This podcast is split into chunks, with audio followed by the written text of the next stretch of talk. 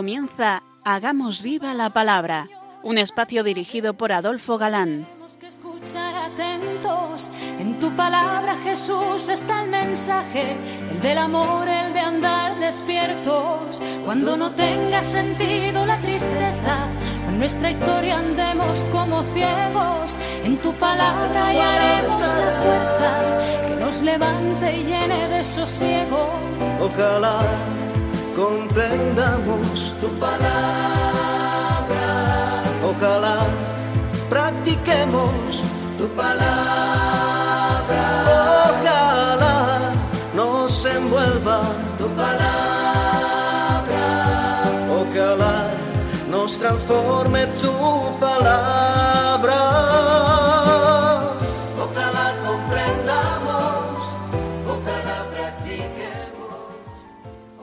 Hola, queridos oyentes.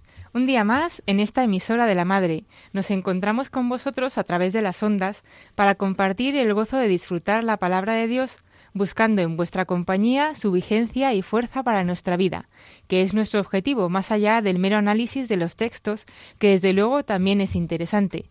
Aquí estamos de nuevo, Martita, Adolfo. y Marta dispuestos a pasar este rato en vuestra compañía. Bienvenidos a nuestro programa Hagamos viva la palabra. Hola amigos, gracias por escucharnos un día más. Estamos comentando el libro de los jueces y nos quedábamos la pasada emisión en ese momento en que Sísara, comandante de las fuerzas cananeas derrotadas en la batalla que tuvo lugar junto al torrente Cisón, huía del lugar de la contienda. La profetisa Débora, con el jefe israelita Barak, fueron los que vencieron al ejército enemigo. Obviamente, con la ayuda de Yahvé no hace falta recordarlo. También os recomendamos la lectura, creo recordar, del Cántico de Débora, excepcional poema épico que encontramos en el capítulo 5 de este libro de los jueces. En su huida, Sísara llegó a la tienda de Jael, mujer casada con un quineo, los quineos no eran israelitas, eran nómadas, y os advertíamos de la crueldad del relato. Salió la mujer al encuentro de Sísara y le dijo entra, Señor mío, entra en mi casa y no temas. Jael tapó a Sísara con una alfombra, le dio un cántaro para que bebiera, lo más probable contenía leche agria, que es lo que usaban los beduinos, y Sísara, creyéndose a salvo y en la tienda de una mujer, lugar respetado, quedó dormido. No sin antes rogar a la mujer que si llegaba alguien preguntando que si había algún hombre dijese que no, que no había nadie. Entonces Jael Cogió un clavo de los de fijar en la tienda y tomando su- en su mano un martillo, se acercó calladamente y le clavó en la sien el clavo que penetró en la tierra. Desfalleció y murió. A pesar de la moral rudimentaria de aquellos remotos tiempos, en el relato no se juzga moralmente la acción de esta mujer. Sin duda hubo traición y sin duda hubo transgresión de las leyes de hospitalidad. El autor se limita a contar la historia y, eso sí, a exponer los buenos efectos que se siguieron. Aquel día humilló Yahvé a Javín, rey de Canaán, ante los hijos de Israel. O sea, que Dios, al permitir tal acción, el rey de Canaán y el jefe de su ejército, Sísara, dejaron en paz a Israel. El canto triunfal de Débora, entre otras cosas, decía Vencieron los pequeños a los grandes, prevaleció el pueblo de Yahvé contra los fuertes. El pueblo tenía que prevalecer contra todo enemigo que se opusiera a él. Y tras este suceso, y así lo dice el final del famoso cántico, La tierra estuvo en paz durante cuarenta años. y frente a este pasaje del libro, en el libro, se nos relata la simpática historia de un singular israelita, con preciosos detalles y maravillosas enseñanzas de las que podemos aprender. Pertenecía a la tribu de Manasés y se llamaba Gedeón. Su padre tenía un altar al ídolo Baal, aunque no era muy ferviente de este culto, pues cuando su hijo Gedeón, por orden de Yahvé, una noche derribó el altar a Baal y construyó otro a Yahvé, a la mañana siguiente, ante el furor de los campesinos que querían condenar a muerte a Gedeón, el propio padre defendió al hijo retándolos, ¿Os toca a vosotros defender a Baal? y amenazándolos de muerte les decía Quien tome partido por Baal será muerto. Si Baal es Dios que se defienda a sí mismo, ya que le han derribado en el altar. Esto nos da idea el, el culto que le profesaban a este ídolo, ¿no? Gedeón estaba apesadumbrado por las desgracias de Israel hasta el punto de que empezaba a perder su fe en Yahvé. Cierto que tales desgracias eran como consecuencia de no contar con la ayuda de Dios, de haber preferido al falso dios Baal. Ya conocéis la temática del libro. ¿Lo leemos de nuevo, Martita? Los hijos de Israel hicieron mal a los ojos de Yahvé, y Yahvé los entregó en manos de Madián durante siete años. Y dice el texto que la mano de Madián pesó fuertemente sobre Israel. Lo pasaban mal. En realidad eran varios pueblos unidos, que más que territorio, lo que buscaban como salteadores eran pastos, ganados y víveres. víveres.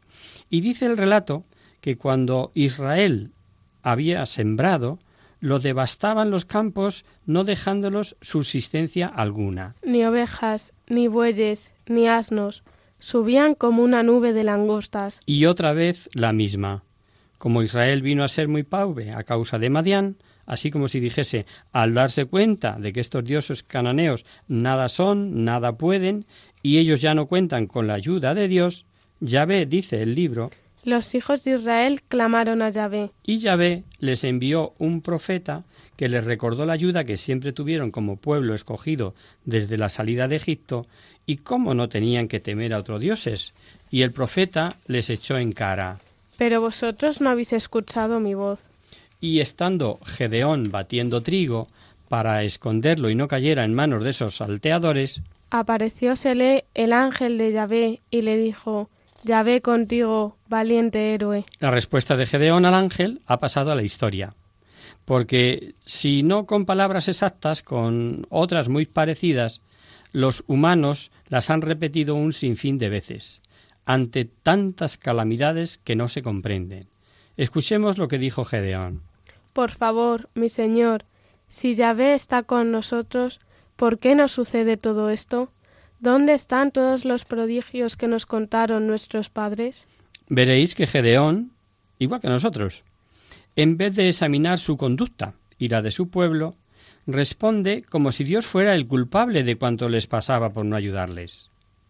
Y la papeleta que le largó el ángel al pobre Gedeón es de esa que vamos viendo que Dios regala a quien elige, para que realicen algo que, con solo el poder humano, resultaría imposible. Ve, y con esta fuerza que tú tienes, libra a Israel de las manos de Madián. ¿No soy yo quien te envía?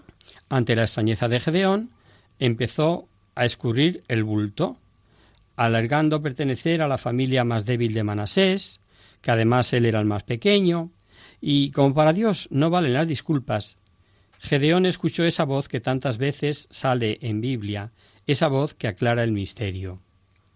¿Cómo puede hacer un hombre tales maravillas o hacer tales obras que Dios les pide si con sus fuerzas humanas resultan imposibles, imposibles de conseguir?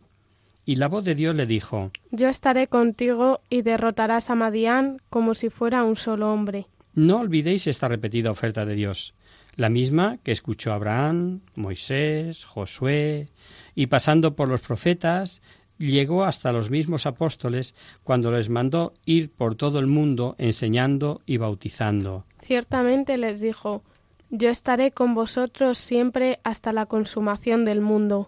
Gedeón se llevó un buen susto. Y, por si fuera poco, la visión y misiva, como para asegurarse Gedeón, puso como prueba que le esperase la visión hasta que le trajese un convite de hospitalidad. El ángel esperó y convirtió su sacrificio, su obsequio en un sacrificio, al tocar con su báculo la piedra que tenía la ofrenda y salir fuego. Comprendiendo entonces que era el ángel de Yahvé, dijo Ay, Señor Yahvé, entonces he visto cara a cara al ángel de Yahvé. El texto nos aclara que debemos identificar al ángel de Yahvé con Yahvé mismo, porque en el versículo siguiente, el susto de Gedeón, fuemos que vemos que fue por esa razón, dícele Yahvé. La paz sea contigo, no temas, no morirás. Posiblemente el que figure en el relato el ángel de Yahvé era para evitar una representación antropomórfica de Yahvé, y ya sabemos que los israelitas temían morir si veían a Yahvé, sabían y podíamos ahora recordar lo que Yahvé le dijo a Moisés. Mi faz no podrás verla, porque no puede un hombre verla y vivir. Es una cita que vimos ya el curso pasado, cuando hablamos del Éxodo. Habían pasado ya el Jordán, de nuevo los madianitas y sus aliados, cuando dice la Biblia que el espíritu de Yahvé envolvió a Gedeón y comenzó a reclutar gente. Aparentemente no se las tenía muy seguras, eh, o daba la sensación de ser un cabezón de primer orden, porque exigió no sólo un milagro, sino un segundo milagro que fuera opuesto al primero. Escuchemos, porque los profesores de Salamanca, usando lo que ya sabemos, eh, que unas citas pueden ayudarnos a la buena interpretación de otras, piensan, piensan que no fue falta de fe, sino para hacer comprender a los reclutados que Dios le había escogido para la misión. Y nos remite a la carta de los Hebreos, que incluye a Gedeón entre los que por la fe subyugaron reinos, etc.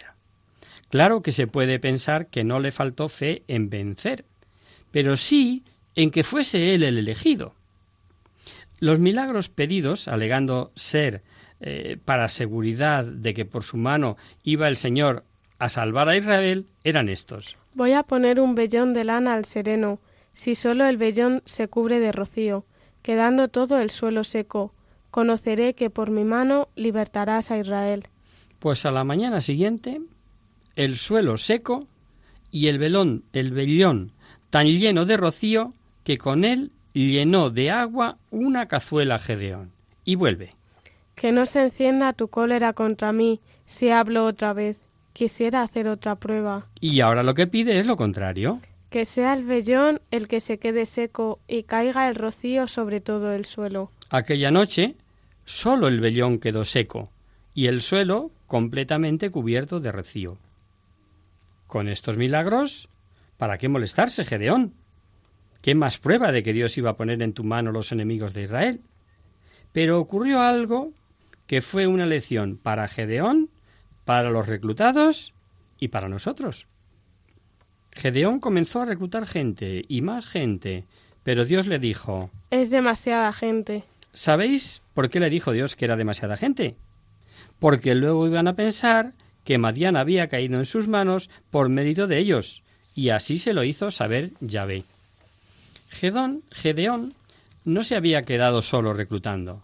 Había reclutado treinta y dos mil y tuvo que ir rebajando gente. Comenzó por eliminar a los más temerosos, que fueron eliminados los primeros, luego fue eliminando según Yahvé mandaba, y de treinta y dos mil el ejército de Gedeón se quedó en trescientos. Y Dios le dijo Con esos trescientos hombres os libertaré y entregaré a Madián en sus manos, en tus manos. No, así no podían pensar que el mérito era de tan pequeño ejército. Pese a estar ya seguro de la ayuda divina, después de haber pedido tanta prueba, Gedeón puso de su parte cuanto pudo y supo. Y después de analizar las fuerzas enemigas, ¿sabéis lo que se le ocurrió? Dividió en tres escuadras los trescientos y les entregó a todos trompetas, cántaros vacíos y teas encendidas. Las teas metidas en los cántaros y a un toque de trompeta, todos los que rodeaban el campamento rompieron los cántaros y comenzaron a gritar. Espada por Yahvé y por Gedeón. Grito que revelaba el carácter religioso de la empresa y al tiempo movían de un lado a otro las teas, de forma que parecía un gran ejército el que les había rodeado. Y de repente aquella noche todo el campamento se puso a correr, a gritar y a huir. Y en este lenguaje, que ya conocemos de poner en Dios toda acción como activa, como si lo hubiera hecho él así directamente, cuando no es más que Dios lo permite, narra el agiógrafo el desconcierto y dice Hizo Yahvé que volviesen todos su espada, los unos contra los otros, en todo el campamento. Gedeón tuvo otras victorias, vengó a dos hermanos suyos eh, que mataron y le quisieron hacer rey, hasta con derecho de sucesión, pero este excepcional hombre tenía muy claro que el rey de Israel era Yahvé, y no aceptó aunque sí acaudilló y con muchos poderes. La respuesta que dio a la petición que le hicieron demuestra la idea que tenía Gedeón de que había de ser un pueblo teocrático. Por eso contestó No reinaré sobre vosotros, ni reinará tampoco mi hijo. Yahvé será vuestro rey. Lo mejor que se pudo decir de Gedeón es que gracias a él Madián quedó humillado y no levantó cabeza. Cierto que al final eh, tuvo el lunar del boato, el arena oriental, en cuanto a considerar la categoría en tener muchas mujeres, que eso era prueba de gran riqueza, y de entre sus muchos hijos, la historia solo se preocupa de uno llamado Abimelet, y que era hijo de una concubina, y veréis por qué. Pero eso mejor lo vemos ya después del descanso. Hacemos ahora una pequeña pausa.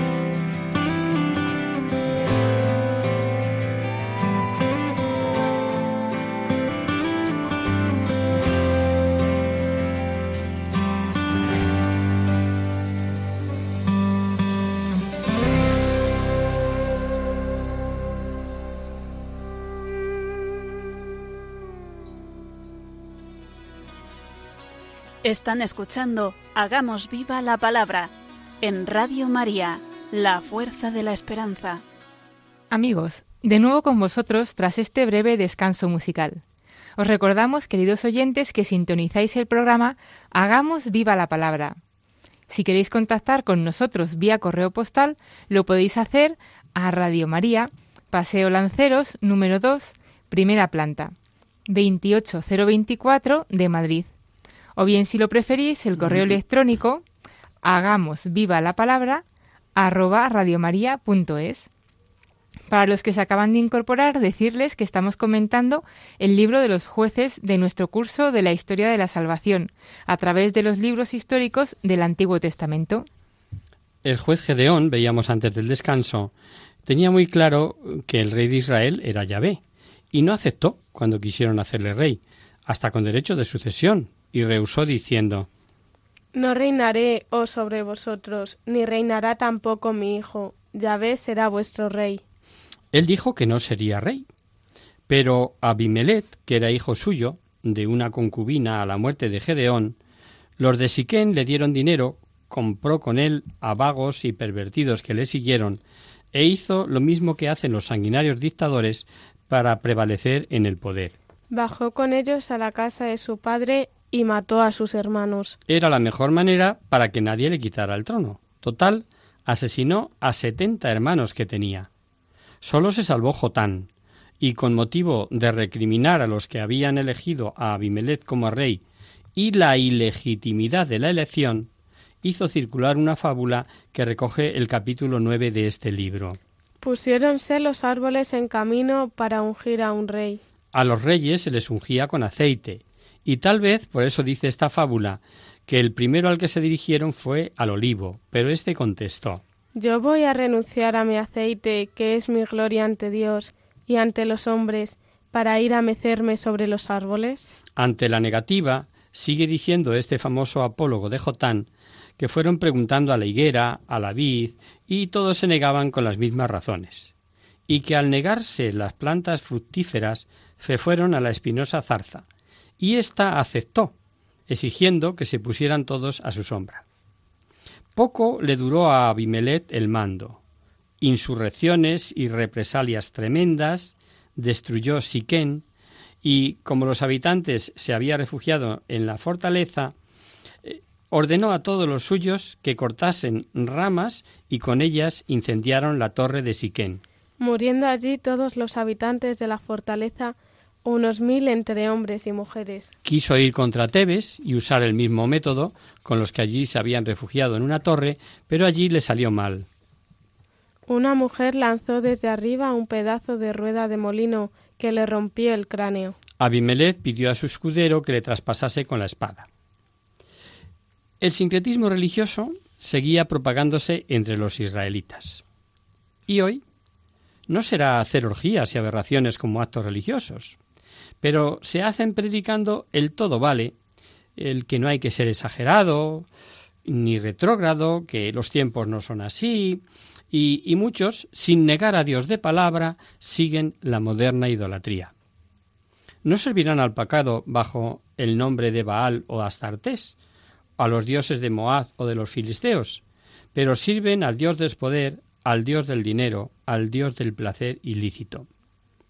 Tras dos de los llamados jueces menores, Tolá y Yair, que consiguieron años de paz, caen los israelitas en una nueva defección religiosa. Abandono del servicio oculto debido a Yahvé y entrega a los ídolos de los pueblos de alrededor. Y el libro sigue con su común denominador. Volvieron los hijos de Israel a hacer mal a los ojos de Dios. Y entre las pérdidas que sufrieron figuraba la mejor zona de pasto, en manos de filisteos y de los hijos de Amón, dice el libro de los jueces. que durante dieciocho años oprimieron y afligieron con gran violencia a los hijos de Israel. Y vuelto a lo mismo, cuando apretaban las desgracias, cuando sufrían la carencia de ayuda divina por haber despreciado a Dios, su único Dios verdadero, es cuando se acordaban de él. El principio de este relato dice que los israelitas, Se apartaron de Yahvé no sirviéndole más. no sirviéndole más, o sea, que ya ni siquiera el siscretismo, es decir, tener a Yahvé como uno más de aquellos ídolos, sino que despreciaron a Yahvé y se dieron a los ídolos. Y como Dios respeta siempre la libertad del hombre, ¿cómo iba Dios a ayudarle si les ayudarles si le habían despreciado? Carentes de la ayuda de Dios, porque si Dios a pesar de ello les hubiese eh, ayudado, no habría respetado su libertad. Tremendo, ¿eh? Vuelven a Dios y Dios no les rechaza. Una y otra y mil veces que un alma sea infiel, pero vuelve a Dios, Dios no le desprecia. Será por eso por lo que Jesús quiso que su imagen de crucificado con los brazos abiertos siempre quedase perenne en la iglesia. Pero había un problema. Ahora faltaba un caudillo de la talla de los pasados eh, para hacer frente a, esta situación. Ricciotti dice En realidad había uno, pero vivía lejos porque había sido expulsado de sus familiares que le odiaban. Se trata de Jefté, odiado por sus hermanos y por ser hijos de una meretriz. Pero se había convertido en un fuerte guerrero y cabeza de bandas y aventuras beduinas, y como vieron que sí les podía salvar, se acabaron los prejuicios de ser hijo de cortesana, ojo, como si la culpa hubiera sido de él. Y allá que fueron los ancianos ante Jefté, quien les decía ¿Pero no sois vosotros los que me arrojasteis de la casa de mi padre? ¿Y venís ahora porque estáis en aprieto? Los, los ancianos le respondieron Por eso venimos a ti, para que vengas a combatir, a combatir con nosotros y seas nuestro jefe.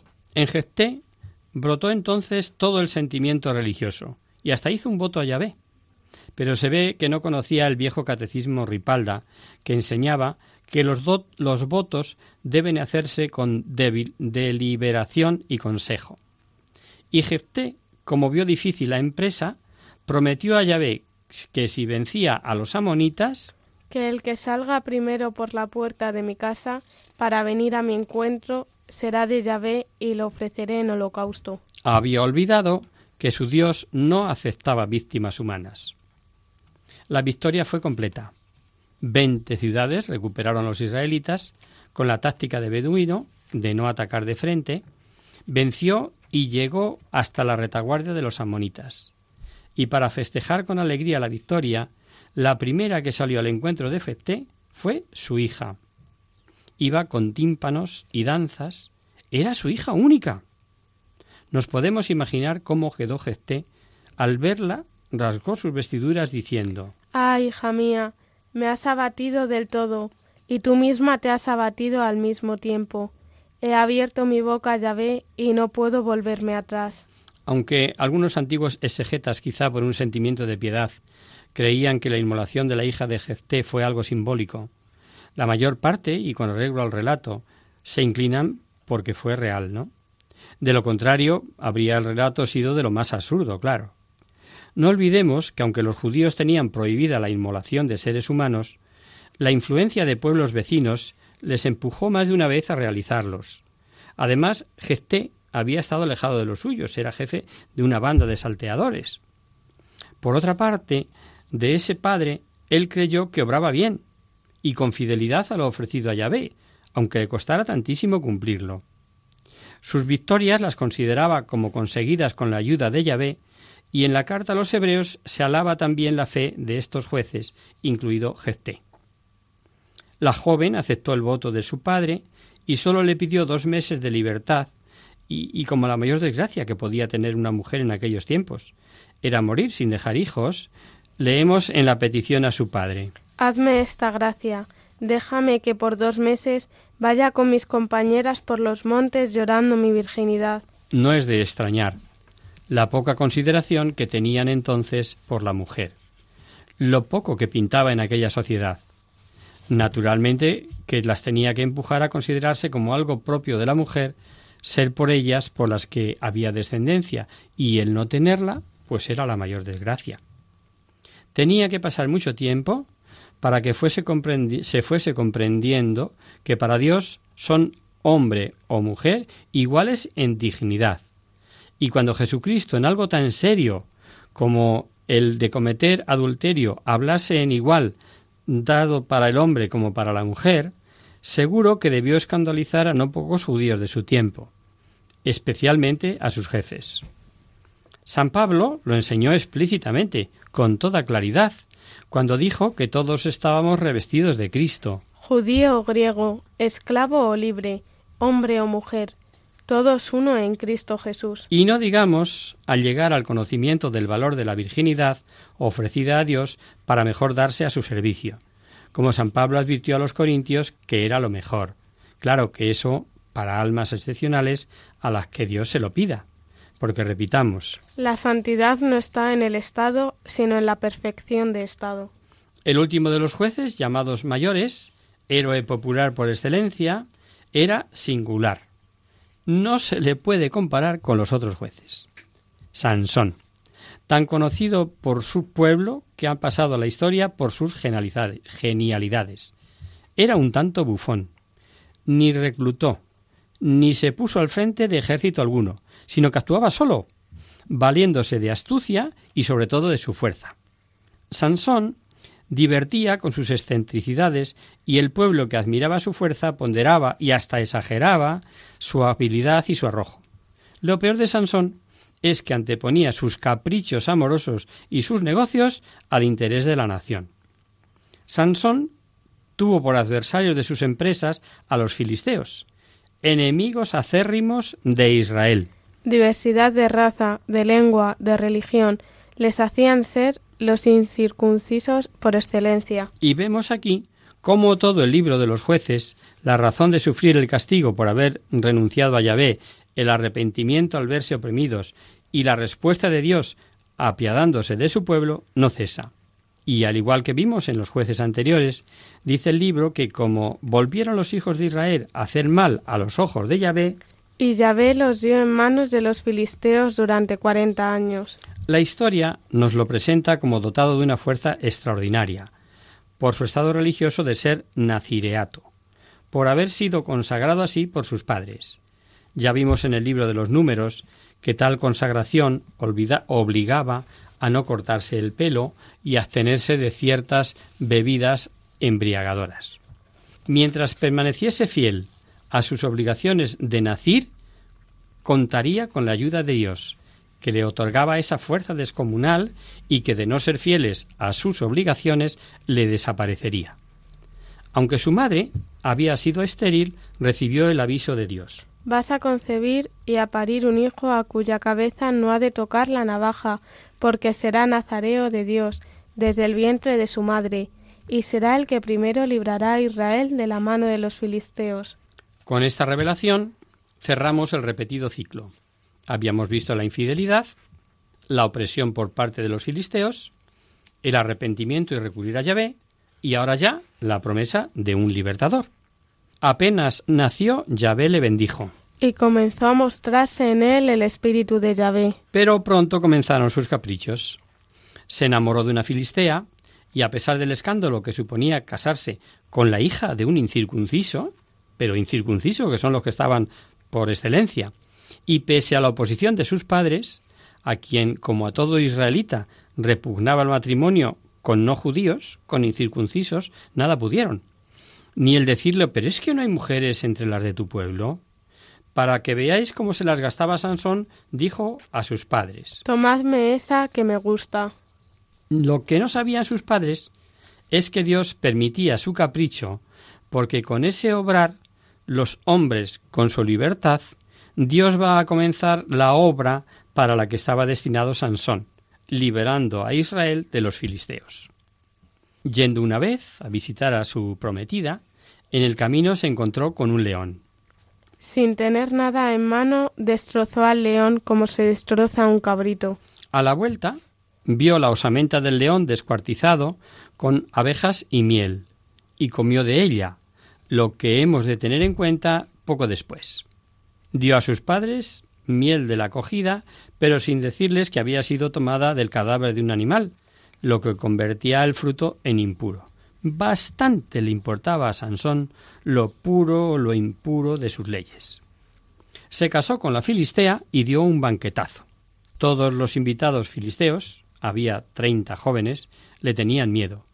Y Sansón les propuso un enigma, diciéndoles que si se lo descifraban, les entregaría treinta camisas y treinta túnicas, pero que si durante los siete días de la boda no se lo descifraban, él recibiría de ellos las treinta camisas y treinta túnicas.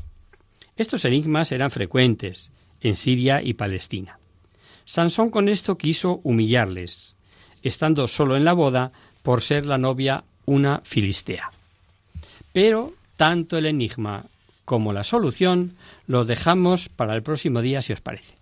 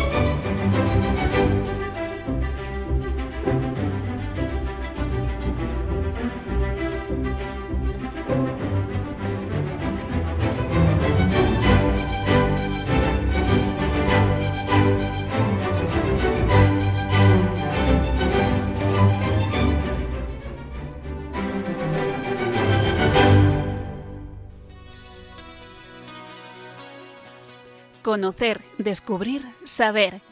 En Hagamos Viva la Palabra.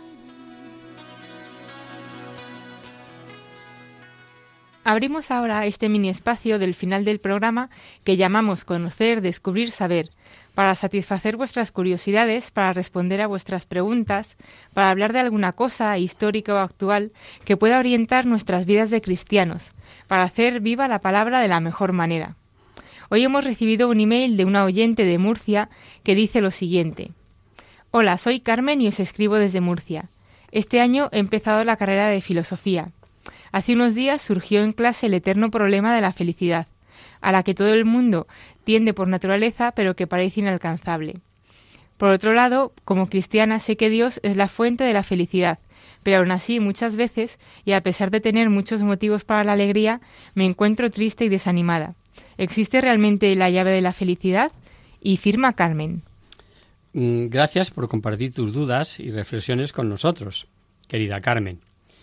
El tema de la felicidad humana daría para escribir una tesis, pero nos vamos a conformar con dar unas cuantas claves que nos permitan vivir felices y con alegría, sea cual sea nuestra situación personal. Y la respuesta es sí. Esta llave existe, y no lo decimos nosotros, lo dice la propia palabra de Dios, implumas insignes, como vamos a ver.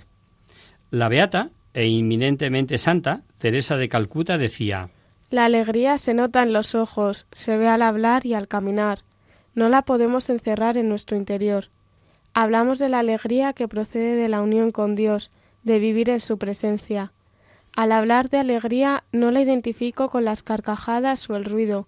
Eso no es la auténtica felicidad a veces oculta otras cosas. Al hablar de felicidad me refiero a la paz interior y profunda que se revela en nuestra mirada, en nuestro rostro, en nuestra actitud, en nuestros gestos, en nuestra disponibilidad. Hay bienes elevados, como la formación de una familia, desempeñar un trabajo que nos gusta, que nos dan felicidad, pero por encima de todo eso está Dios. Como ya apuntaba nuestra amiga Carmen, la llave de la felicidad existe, y esa llave es Jesucristo, camino, verdad y vida. San Agustín, al encontrarla, exclamó Nos hiciste, Señor, para ti, y nuestro corazón está inquieto hasta que descanse en ti. Y es que el hombre tiene ansia de infinitud, y sólo puede saciarla a Dios que es infinito. San Juan Pablo II se dirigía a los jóvenes en uno de sus encuentros con estas palabras. En realidad, Es Jesús a quien buscas cuando sueñas con la felicidad. Y Benedicto XVI, en otro encuentro con los jóvenes, habla en la misma línea de su predecesor. La felicidad que buscáis tiene un nombre, un rostro, el de Jesús de Nazaret, oculto en la Eucaristía. Esa es la primera clave, la Eucaristía, que es un adelanto de felicidad de la gloria. En cada Eucaristía podemos palpar el amor infinito del Señor que se dona a sí mismo como anticipo del cielo.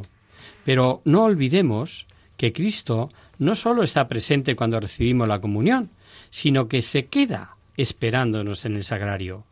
Otra clave para encontrar la felicidad, la visita al sagrario y la adoración eucarística. Se cuenta que el santo cura de Ars observó en cierta ocasión que un labriego de su parroquia pasaba largos ratos delante del sagrario.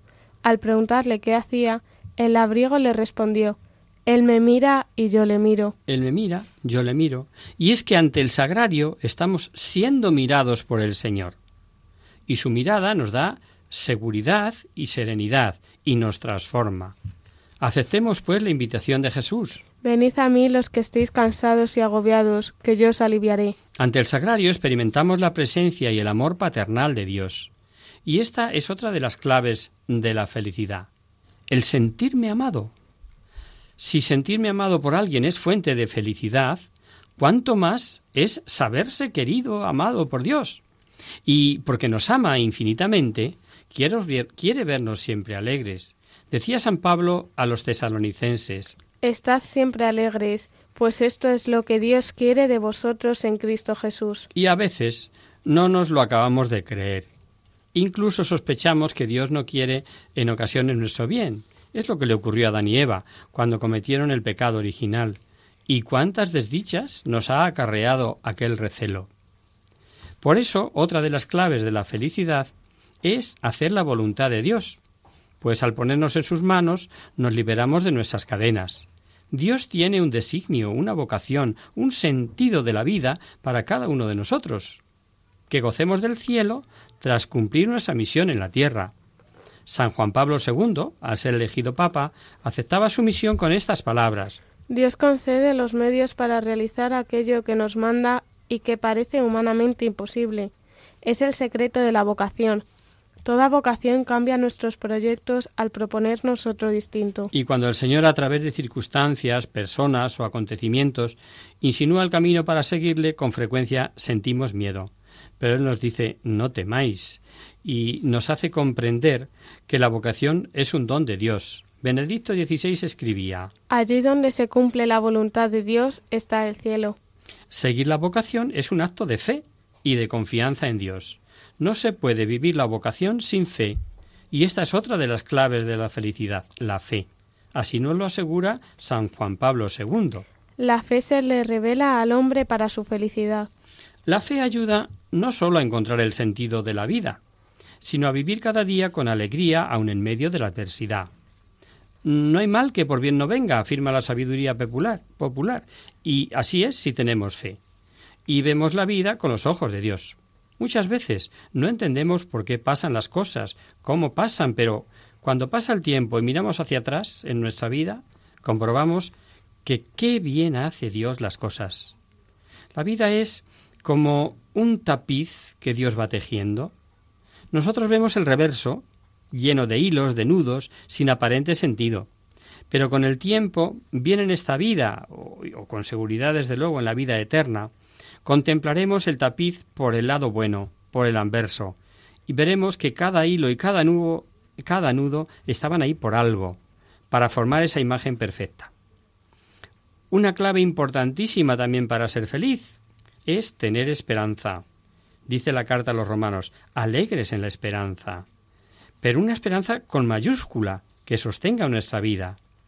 ¿Y dónde radica la gran esperanza que nos mantiene felices a pesar de las desilusiones? en que somos salvados por el amor de Dios. Benedicto XVI, en su encíclica sobre la esperanza, Spe Salvi, afirma Cuando uno experimenta un gran amor en su vida, se trata de un momento de redención que da un nuevo sentido a su existencia. Pero pronto se da cuenta de que el amor que se le ha dado por sí solo no soluciona el problema de su vida. Es un amor frágil que puede ser destruido por la muerte. El ser humano necesita un amor incondicional. Si existe este amor absoluto, el hombre es redimido, suceda lo que suceda en su caso particular. Aun así, somos libres para aceptar el amor de Dios. Benedicto XVI mm, reflexiona sobre esto en una de sus homilías. El ser humano puede apagar en sí mismo la esperanza, eliminando a Dios de la propia vida. ¿Cómo puede suceder que la criatura hecha por Dios, íntimamente orientada a Él, pueda privarse de esta riqueza? Dios conoce el corazón del hombre. Otra más, otra de las claves de la felicidad está en el servicio a los demás. Quien no vive para servir, no sirve para vivir, afirmaba la beata Teresa de Calcuta. En cierta ocasión, un turista occidental que estaba visitando la India, viendo las leproserías, orfanatos y demás centros de las misioneras de la caridad, le dijo a Teresa de Calcuta Hermana, lo que usted hace no lo haría yo ni por un millón de dólares. A lo que ella replicó Yo tampoco lo haría por esa suma de dinero, lo hago solo por amor a Jesucristo. El servicio a los demás no requiere necesariamente irse a la India. Se puede poner en práctica con los que tenemos más cerca, familia, amigos, compañeros de trabajo. Servir a los demás nos da la oportunidad de crecer en la humildad. Decía la Madre Teresa de Calcuta. La humildad se aprende solo si se aceptan las humillaciones, y encontraremos humillaciones a lo largo de toda la vida. Esta es otra clave de la felicidad, la humildad. Muchos de nuestros sufrimientos tienen su origen en la soberbia, que nos hace susceptibles, egocéntricos, intolerantes con los defectos de los demás o ante las frustraciones, Jesús nos da la clave. Aprended de mí, que soy manso y humilde de corazón, y hallaréis descanso para vuestras almas. La humildad nos ayuda a no enredarnos en las nimiedades de la vida y a vaciarnos de nosotros mismos para poder llenar de Dios, que es fuente de todo gozo. A veces hacemos una montaña de un granito de arena y, vemos problemas donde no los hay realmente. Ante las dificultades, ya sean grandes o pequeñas, la clave para ser feliz es otra más, Carmen, ¿cuántas llevamos ya? La serenidad y la confianza en Dios.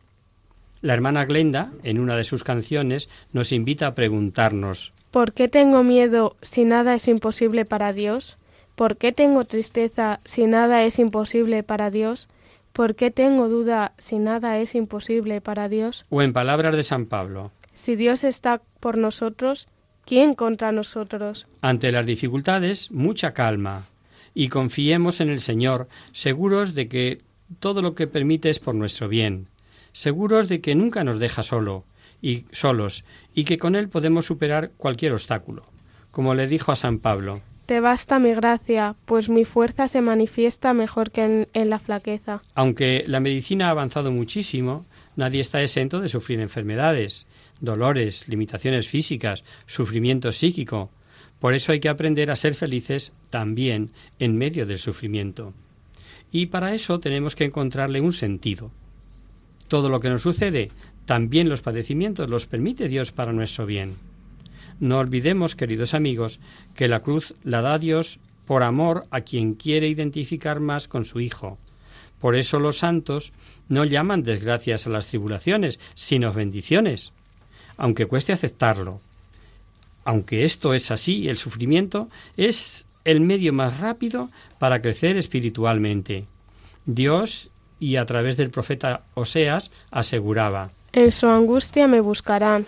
Y es que cuando nos sentimos impotentes, desbordados por las circunstancias, nos damos cuenta de que solo Dios nos puede ayudar.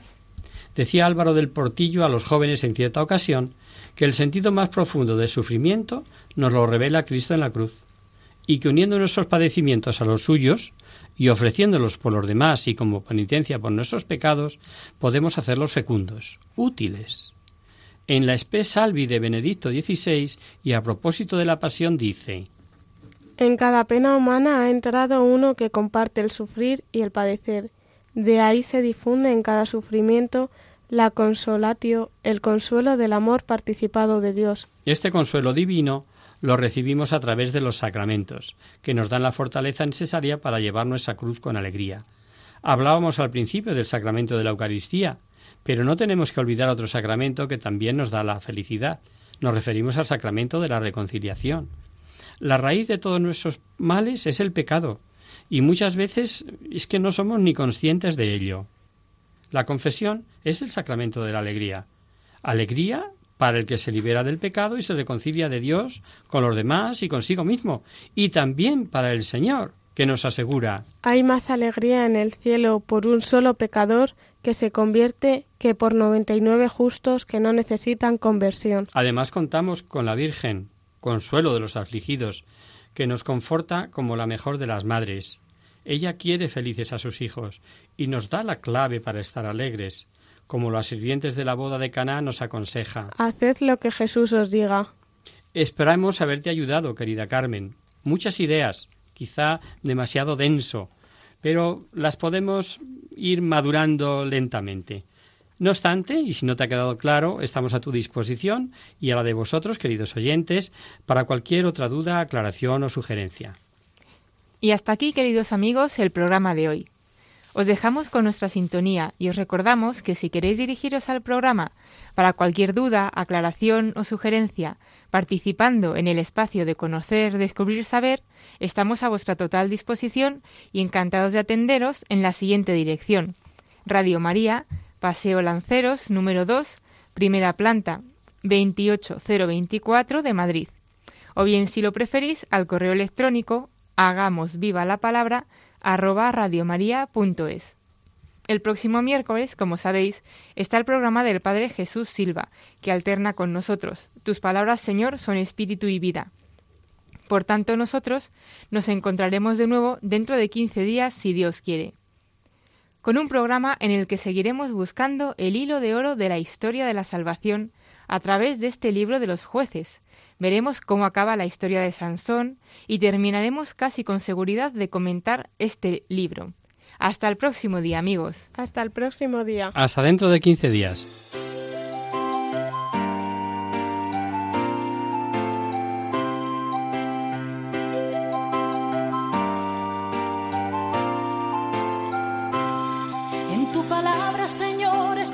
Clave. Solo tenemos que escuchar atentos.